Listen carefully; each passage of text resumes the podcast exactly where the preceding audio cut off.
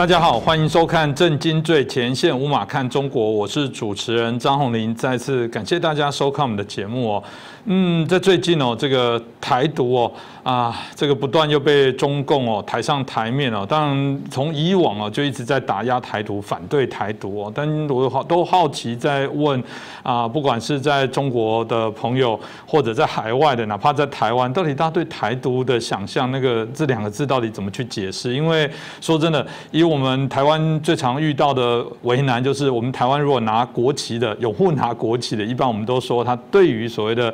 啊，两岸的统一或者对于啊中国是较为友善的，但在目前的状况之下，只要你拿国旗是华独，甚至讲我国都不行。这个论文艺人，我们发现，然后都要纷纷表态。显然，对于中国的解释已经非常的狭隘了。从台湾的民众来说，基本上活在台湾的人几乎都台独。那所有这个台湾做任任何的事情，大概都会被中共冠上是在搞台独。连这个啊外国的官员跟我们接触，搞台独。今天。如果为了这个疫情的关系，希望加入了国际的这个世卫的组织，台湾希望针对啊这个台湾民众的啊健康的守护，或者希望提供我们过往的一些防疫经验，哎，这是搞台独啊！这个我们希望这个啊为台湾的民众加油，说我国拿国旗，而且这就是搞台独。反正任何的事情啊，只要这台湾有任何的动作，想要去争取一点我们跟国际的一些友谊，它就是台独。所以呃。好像这个台独这件事也变成中共官方哦，来推卸一些他无能责任的，好像一个非常好的借口。中国到底有没有这么讨厌台独？哦？中共到底对台独的看法是什么？嗯，我觉得今天这个问题可以好好来思考一下。那我们开心邀请到透视中国的高级研究员，也是台大政治系的荣誉教授明居正老师。明老师你好。呃，主持人侯英雄好，各位观众朋友们大家好。其实我在私下跟老师在聊到这个所谓中共很讨厌。厌台独哦，真的应该广义，甚至讲他已经带动，甚至很多中国人民都讨厌台独，觉得台湾当然是不可分裂等等哦。但老师有说，嗯，其实不一定哦，其实中共可能不一定那么讨厌台独哦。哎，这件事还蛮有趣的哦。这个到到底为什么中共可能不一定那么讨厌台独？听起来是说，难道他很希望台湾还保有一些台独吗？然后以至于他有什么样的呃筹码或如何？这倒也很有趣。我想老师是不是？这听起来很矛盾，老师怎么会有这样的一个观点呢？其实你刚刚的话已经把一个核心的那个观点点出来了哈，就是好像第一呢，台湾好像做什么事情他都说是台独；对，第二就是好像他希望台湾有台独，还真的是这样。我们慢慢来说，呃，其实你刚刚提到了，你说艺人摇国旗也好啦，然后被骂作台独，然后艺人写论文说说我国不行台独，对，啊，等等。那如果照这个标准的话，不要说什么卖武器啦，或者买武器啦，什么搞自我防卫啊，什么等等，所有凡是一九四九年十月一号以后在台湾生的，没有一个不是台独。因为我们拿中华民国身份证、护照，一定对对对，拿过身份证、拿护照，你一定摇过国旗，对不对？然后你小时候一定写过作业，你写作业的时候一定写中华民国多少多少年？对，现在还是中华民国一百一十年。对，多少多少年？那就是台独。所以我刚说，一九四九年十月一号以后在台湾生的，通通都是台独，没有例外。那既然这样的话，那中共应该是很讨厌台独了。那我为什么说中共其实不那么讨厌台独呢？其实我这样讲，中共蛮喜欢台湾有台独的声音的。啊，这第一个。第二呢，如果台湾完全没有台独，他现在拿台湾还真的没有办法。那怎么会这样说呢？看起来很奇怪。所以你刚刚说的有趣哈，他们真的希望台湾有台独，然后他才好有借口好搞鬼。呃，我仔细想了一下哈，中共反对台独呢，其实有对外跟对内的考量。呃，对外还不完全针对台湾呢，他可能针对全世界；对内呢，就对他们自己。所以大概呢，我现在想下有四个考量吧。第一个就是要防堵民主政治，因为民主政治对大陆是威胁，所以用反台独来防防堵民主政治对他冲击。这第一个。第二是延伸下来，就是为了维护中共的一党专政，他反台独。第三呢，就是对付台湾的，从台湾内部来分化台湾，然后反台独。第四呢，是一个国际的考量，防止台湾跟美国更加接近，他反台独。所以对他来说呢，就是你刚刚那句话，反台独呢，不只是说哦，我嘴巴上说我意识形态或我民族情感反台独，而是他有很深的工具性的考量，他必须反台独。嗯，这个部分我讲也可以让大家理解啊，因为很多时候大家都开玩笑，很多台湾的公民团体啊，比方说我在这个保护儿童。然后帮助这个弱势，他们就会说：“我希望有一天我的组织最后不见。”哎，这是很崇高的理想哎，为什么不见？他的意思是说这问题已经解决了，然后我们就成功了。对，那哎，如果这样子，嗯，那大家就知道了为什么这个啊，从中共的角度很有趣哦，看起来他好像要消灭台独，但真的这样子吗？这值得来做一些思考了。所以我想，我们就一项一项来请教一下老师哦，针对中共防阻我们这民主政治的部分哦，那所以有可能就冒台独就可以。成功这么容易吗？我记得啦，刚刚老师提到论文的这件事情，我们这个女星，哎，后来这个中央中共中央也出来说没有啊，那不是，这都是这个台湾内部有心的政治人物在搞怪等等，所以他真的可以借由骂台独、批判台独，就真的可以防止台湾民主外溢，甚至对于中国人民的影响吗？你看，他很快又把大陆里面问题又推到台湾这边来说是你们搞的问题，那最早不是你搞出来的吗？前几年的周子瑜摇国旗不就搞到台湾选举了吗？那那是台湾搞了吗？当然不是嘛，是外面搞的嘛。中共非常清楚啊，民主政治是世界潮流，它是符合人性的。他也晓得它是不符合世界潮流的，它是不符合人性的，所以他把话反过来讲。那我们长话短说，其实过去我们在节目上呢谈过民主化的问题，对不对？我们谈过民主化怎么怎么一步步从世界各地走出来。那么对第三世界国家来说，或者说第二次大战以前还没有民主化的国家来说，第二次大战以后才成功民主化国家不是太多。那么台湾呢，当时算是先驱者，台湾在一九八零年代呢就完成了民主化，那就走过了那一步。所以今天台湾社会呢变得比较多元、比较活泼、比较开放，所以台湾是一个成功的民主化的案例。那么成功到什么地步呢？欧美各国家呢，很多学校的教材呢，都把台湾啦、南韩啦，这些当作是民主化成功的案例，到第三世界去推广。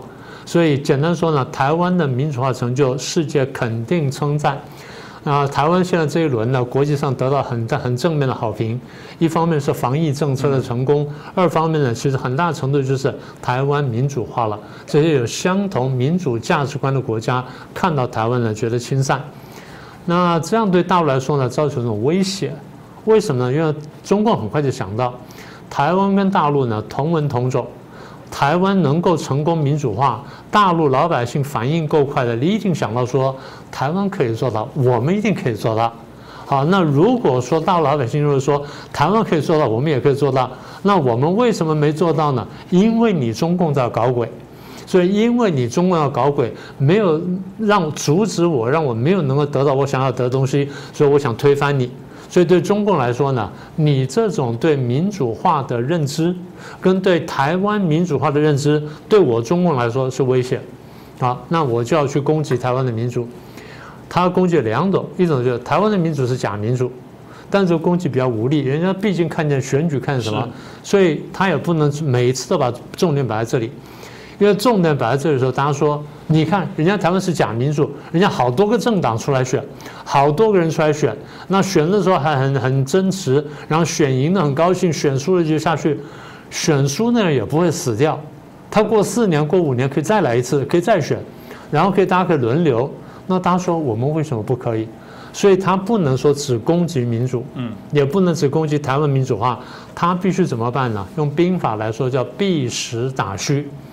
因为民主化的议题是个实的议题，所以我必须把那议题呢跳开了，我跳到虚的议题上去，在攻击虚的议题上面，这样大家就忘记实的议题了。所以如何避实打虚呢？避开台湾民主化，然后转移议题，转移成什么呢？台湾搞台独。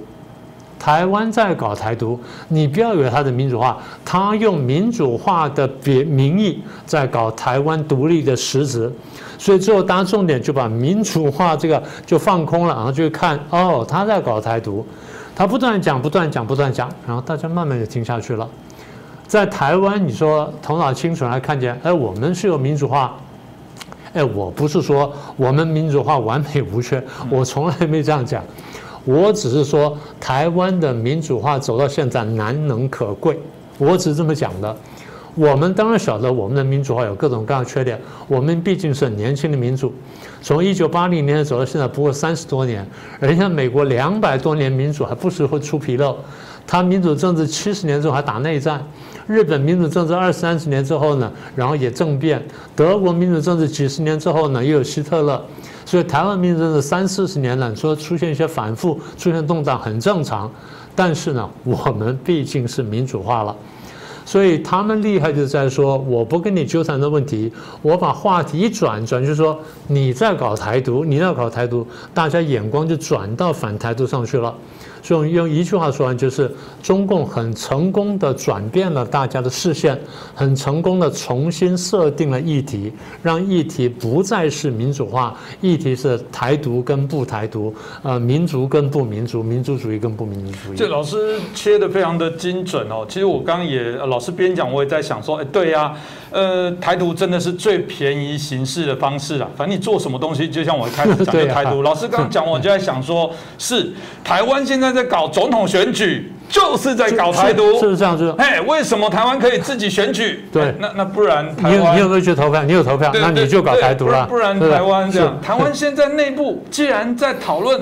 对于中国议题要怎么去？哎，搞台独问题，这就是台湾民主化形成过程。是代议的代表，代议就是多元政治，有人赞成这个，有人赞成这个，而去形成的这些讨论。但但是我们有游戏规则，是，但但是蛮蛮容易去做这样设定。其实说真的，台湾基本上在国外，老师刚刚特别提到，我们好歹在这么短的时间，我们还经过三次的政党轮替哦，我觉得这已经算厉害，而且而且没有流血。像老师最后说的，他也。成功的设定了这样的议题，让。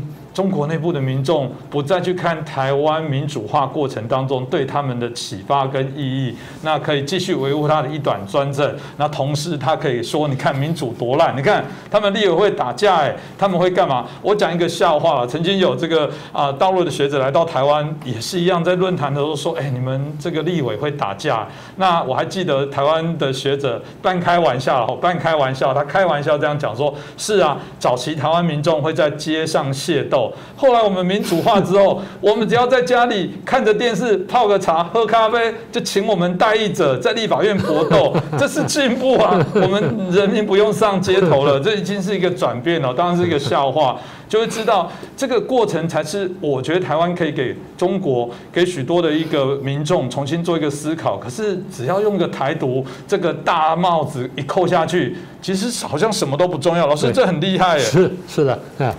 那个我记得有一个台北市市议员跟我讲，前几年不是开放大陆的这个观光团来台湾嘛，他们必看的几个地方啊，是台湾的这立法院，以后如果能够开议的话，那那有个议员就跟我讲说，那个上面有个大陆团，他们也不是故意表演，那天刚好就是碰到一个咨询，碰了个大咨询，就咨询市长，我忘了市长那是谁。反正就是看到底下那个反对党议员很严厉的在批评市长，这样这样这样骂骂骂，连续骂了很多分钟。上面看台那些大陆听众，你知道高兴要怎么样？敲玻璃哦，是高兴的高兴的不知道说，你们可以骂官员骂这样，那太棒了，这就是民主政治。是，就算这官员最后你说他非常应景啊，他真的我就是不改什么的。是到最后可以弹劾的，嗯，你如果真的犯法，放到那程度可以弹弹劾的。但是呢，法律范围内是你的权限，你可以执行的，没有问题。这叫民主政治。所以民主政治，我我再说一次，我不是说民主政治完美无缺。我只是说，民主政治是人类工业革命以后，因为社会复杂到这种程度，利益交相切割，我们找到的比较好的政治形式而已。我们只是这样讲。那么相对来说，中共反台独，我刚讲，其实另外目的就是保护一党专政。我们刚才讲民主政治的时候，它的反面意涵就一党专政。一党专政呢，看起来叫一党专政，然后是少数人专政。呃，中国大陆号称十四亿人，然后呢，党员呢号称九千多万，不到一亿人。大家说一亿不得了了，很大的一个人口，对，很大人口，比很多世世界上很多国家总人口还要多。这是一个世界最大的政党了，没错了，将近一亿人政党。可是一亿人在十四亿人里面是什么概念？七分之一，七分之一就是百分之十四，那是一个很小的比例。而这百分之十四，人人都握有权利吗？也不是，真正握有权利呢，是上头的那个几千人，甚至大概不到一万人。所以一党专政呢，在中国大陆是标标准准的少数人专政，它不但是少数人，是极少数人。用大陆话来说，叫做一小撮人的专政。这个一党专政，你说它真的非常亲民呢，那没有问题。可是我们都很清楚。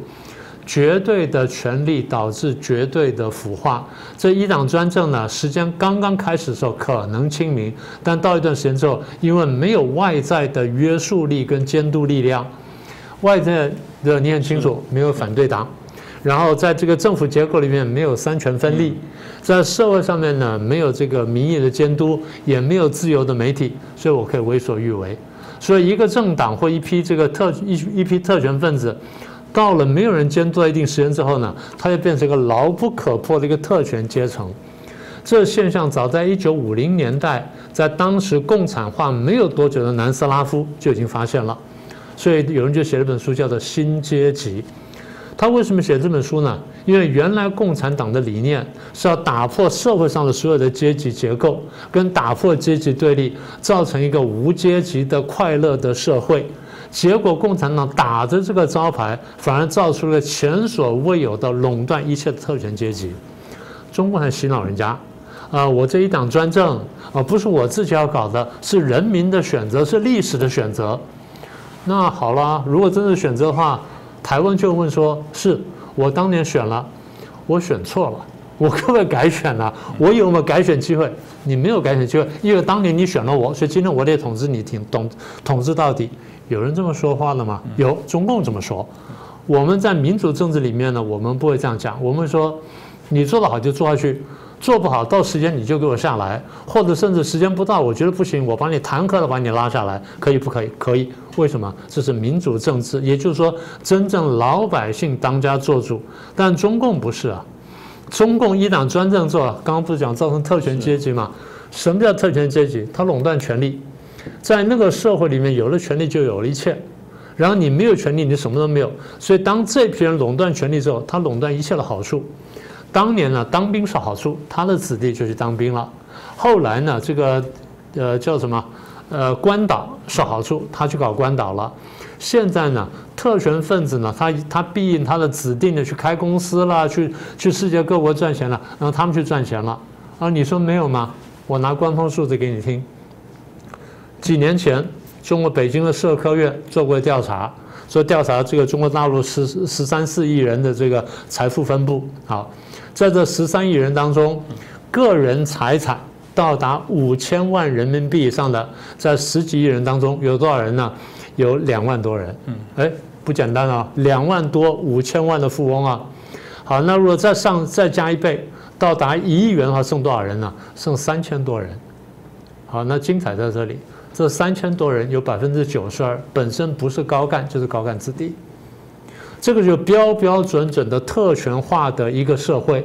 也就是说，你没有特权的背景，你没有高干子弟背景，你做不了这一步的。在台湾社会不是，台湾社会是你努力就去搞嘛。陈水扁是三级贫户的儿子，大陆一个三级贫户儿子，今天能够想象说他去干到总书记吗？能够干那个吗？不可能的。所以，当他成为特权阶级的垄断权力、垄断好处，他垄断了所有的好机会，从而垄断了资源跟财富。而中共在这个社会上是以以仇恨动员的，不像这三民主义以仁爱动员。所以，你们如果看见我这样子特权、这样垄断一切好处啊，你不会恨我吗？你会恨我。所以，我要让你不恨我，让你去恨别人，恨谁呢？恨台独。所以台湾没有台独，他没人可以骂，他没有东西可以指责台湾骂。现在这样子呢，我可以把大家视线呢，第一把民主化转开。第二呢，从特权转开，全部跑去恨台独去了，多么方便！就是你说的，多么便于行事的一件事情。老师这样讲，我突然觉得真的。为什么说真的哦？最近绕台哦，攻击绕台这件事情，真的哦，真的哦，在台湾的内部，我们许多的政党、很多的民众评论，第一个就是骂，都是你们搞台独，不然人家干嘛来绕台？你看以前多么的好。是，好像内部网看起来，哎，这好像就是女生哦，穿短裙被人家非礼了。大家说就是你怪你自己穿短裙或干嘛？真的很多人开始说，对，都是你。如果不是你们执政，如果你们不是什么，老师真的有效哎，当然有效。所以就我说，另外一个就是他分化台湾内部。呃，当然了，你说反对党批评这样可以批评，因为他他这样就像过去这个。呃，其实比较绿的朋友讲说，你们若不讲这个反攻大的话，中共就不会打我们。这个是反过来讲，但是意思是异曲同工之妙。现在讲说中共怎么样反台独来分化台湾内部呢？简单说就统战。统战的一个重要核心观念就是我在寻找敌人内部的矛盾，哪怕是最小的矛盾，我把它找到。找到矛盾之后，盯住它，然后把它扩大去分化，在分化当中，在敌人当中寻找一个最低限度的同盟军，这什么意思呢？就是只要有一些些话我可以跟你讲在一块的，我就把你慢慢拉过来，然后你跟我讲在一块之后，你就骂你的内部的其他人，这样你就被分裂了。所以当初国民党就这样被分化的。那反过来说，如果今天台湾人呢都能想清楚这个问题，哪怕有党派之争没有问题，但是我们在党在民主政治下面，我们进行党派之争，我们为民主骄傲，我们希望说把民主推广到中国大陆去，我们看见了中共才是对台湾民主的最大的威胁，而不是彼此。所以我常讲说，蓝营不是绿营最大敌人，绿营不是蓝营最大敌人，蓝绿营最大的共同敌人是红营，这才是问题。中共也看懂了，所以中共不让你看见他。中共想说你们彼此是矛盾，所以挑起来。那反台独好用啊，因为台湾有人赞成，有人反对，而且它是一个很激励人心的事情。所以中共只要高举民族主义的大旗，其实我得讲清楚一点。高举一个虚假的民族主义的大旗，在那喊反中共，然后讲中国的崛起，台湾内部呢就分裂。所以我常常提醒我说，不要以为深蓝的一定是深蓝的，深蓝的有可能是深红。同样的，不要以为深绿它真的是深绿，深绿有可能它是深红。这些深红呢，有的假装成深蓝，有的假装成深绿，它目的干什么呢？深蓝的假装深红的假装深蓝去骂绿，然后深绿深红的假装深绿去骂蓝，保证蓝绿不断的吵架，永远不会团结起来。你们也不会看见民主政治的好处，你看见的就对彼此的痛恨，这个叫做统战，这叫做分化。所以我有意的帮你恶毒攻击，然后扩大矛盾，让你绝不让步，保证内部蓝绿分裂了，你就不能对付我。这叫做破坏我们内部团结。是这个，当然真就是我们刚刚提到中共会用的手段。这些手段甚至扩充到外交的部分哦。呃，台湾只要跟外国有任何的一些外交的接触，一样都会被当作就是呃搞台独。所有的这些办事处要设立，诶搞台独；所有这个官员之间互访，搞台独；任何制定跟台湾有关的政策，就是哦啊搞台独。所以这部分看起来也是中共用来这个防止台湾跟。各个国家，特别包含美国的部分的一个交往，我觉得这也是一个很重要的一个手段。对他，如果不希望我们在外交上搞台独，很简单，你放手啊，让我们中华民国出去嘛，让我们中华民国走到国际社会上去，你看我们还会不会搞台独？不会了，对不对？我不是说现在走到社会国际社会上就是搞台独，我们就求生存嘛。你中共打压到我，没办法用中华民国名义出去，我只好用台湾名义出去了，那我能怎么办？所以回到你刚刚话题说，怎么样破坏台美之间接近？简单说就是，如果台湾跟美国真太接近的话，对中国有两大威胁。第一个威胁就是美国增加了实力，然后可以来对抗中共。第二就是台湾增加实力，使得中共对付台湾呢比较麻烦。所以台台湾跟美国的接近，或中华民国跟美国接近呢，是中共一大烦恼。那对他对对美国来说，对台湾来说，对他而言呢，都是不利的。所以简单说，我必须分割台美。分割台美的办法呢，还是批台独？怎么批呢？批台湾里面有些人搞台独，然后抱美国的大腿，啊，借美搞独或者以美搞独，这样的话，就台湾就接续我刚刚讲台湾内部的分裂，这样台湾里面就吵了，所以使得我们要去跟美国接近力度呢就削弱了。啊，这第一层。第二层呢，对美国讲说。如果台独，如果台独，我就战争。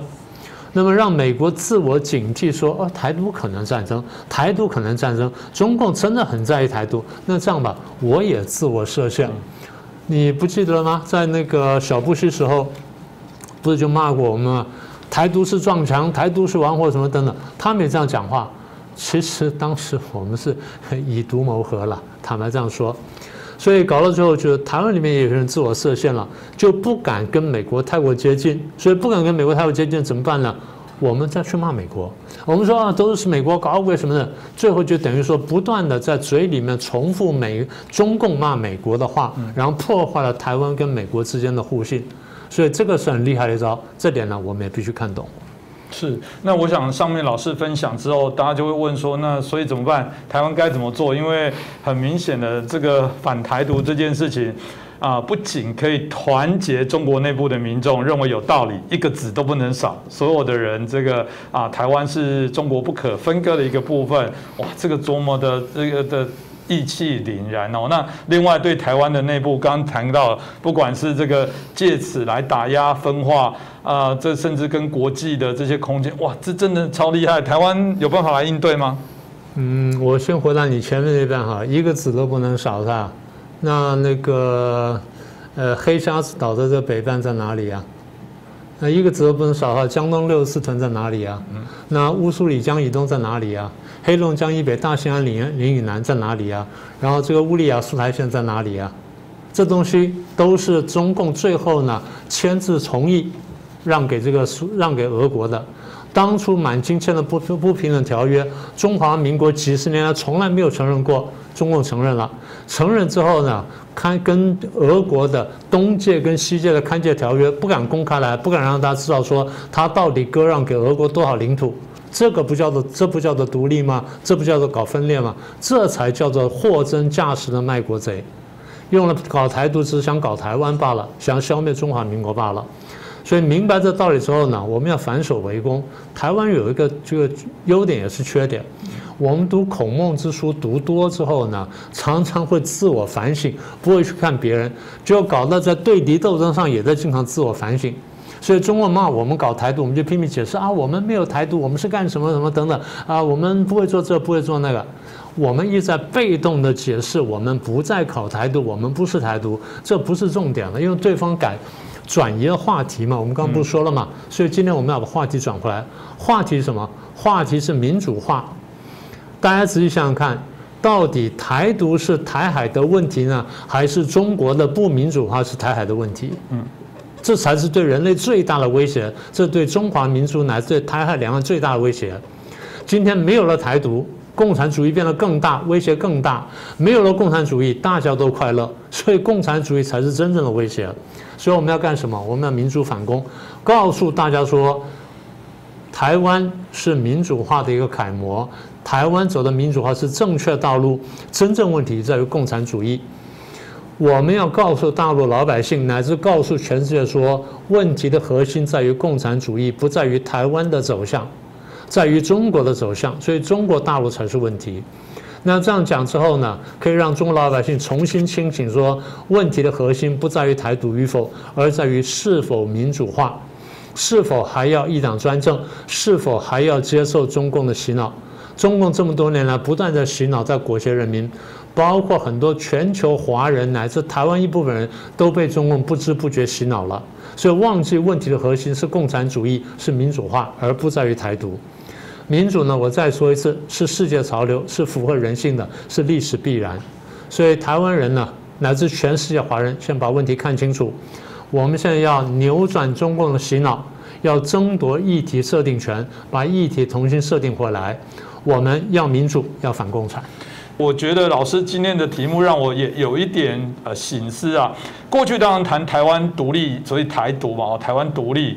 但当然这不是说话术故意这个狡辩啊。我只在想象，台湾还是有很多人，其实在谈台湾台独的概念上，如果那个脉络叫做台湾人民的独立思考能力。台湾的独立民主运作的这样的机制，今天中共有可能其实是把这些台湾人民独立思考、台湾独立的民主运作的机制夯不啷当的全部都把它算作是就是台独，抹黑了，抹黑了，抹黑了。所以你也可以这么说，其实中共在反台独，某种程度你也可以等号，它其实在反对民主，他其实在反对台湾的这些独立思考，台湾的人民自我自觉的部分啊。我想这个部分大概是值得我们好好来做一些重新的一些思考。所以就像一开始老师说的，我可以理解为什么中共不一定讨厌台独，因为当他的台独没有这样的一个旗帜，没有这样子的一群人可以来做他的影射，他就根本没有办法把台独当做选举的提款机哦。台湾的选举最常说借由某个议题一直不断的当提款机，有人中国的朋友会笑说这个啊，这个民进党现在执政党会一直把两岸议题当提款机，不要忘了，其实中共政权的维系好像也是以台独作为它一个很重要、不断稳定持续啊来做执政的一个的理由，因为还没解决台湾的问题，所以我要继续执政，我一定要解决台湾问题，然后不断的提款，然后台呃中国的人民就不断的支持中共的政权，是不是这样呢？我想大家可以好好思考。今天很谢谢我们民居正老师哦，啊，从这样的一个角度，让我们重新来思考一些啊我们过往习以为常的部分。那这也是我们节目希望带给大家很不一样的啊观点跟冲击，可以给大家做一个参考。再次谢谢明老师，也感谢大家的收看。各位震惊最前线的好朋友们，我是主持人张宏林，欢迎订阅我们的频道，也记得打开小铃铛，掌握最新节目通知，让精彩评论不错过。更欢迎留言、转传影片、